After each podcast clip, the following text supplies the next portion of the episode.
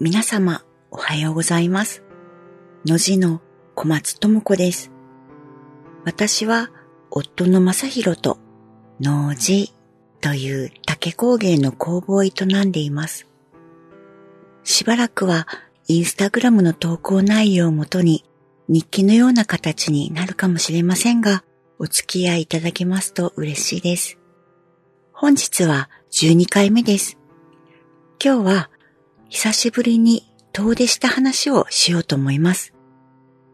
2023年5月14日の母の日にインスタグラムに投稿したバラの花もその時撮った写真になります。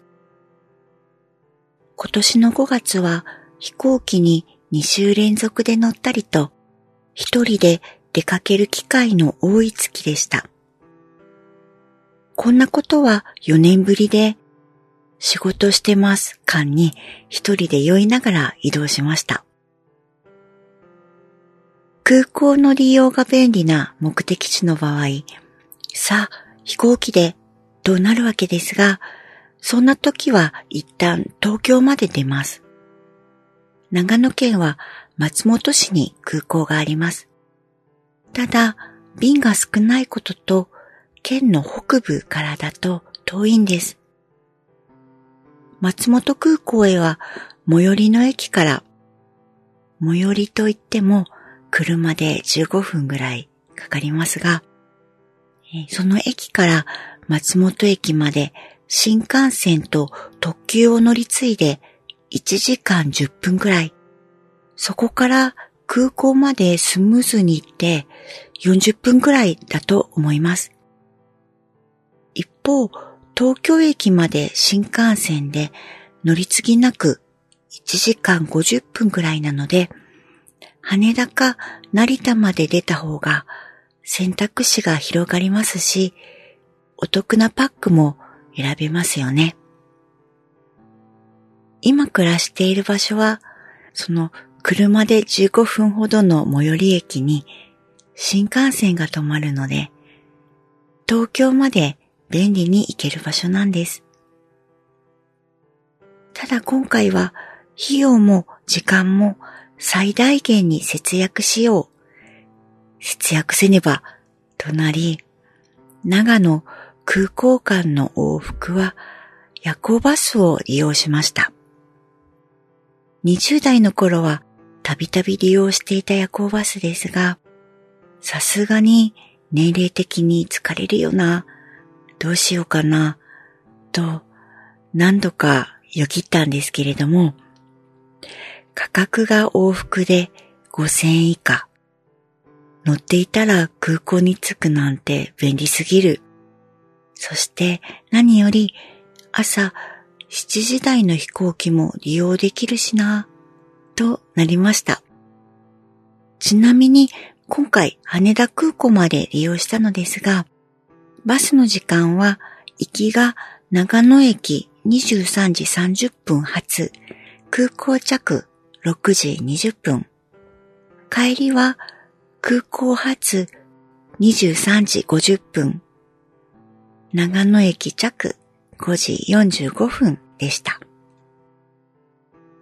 旅先ではトラブルなく用事が終わり、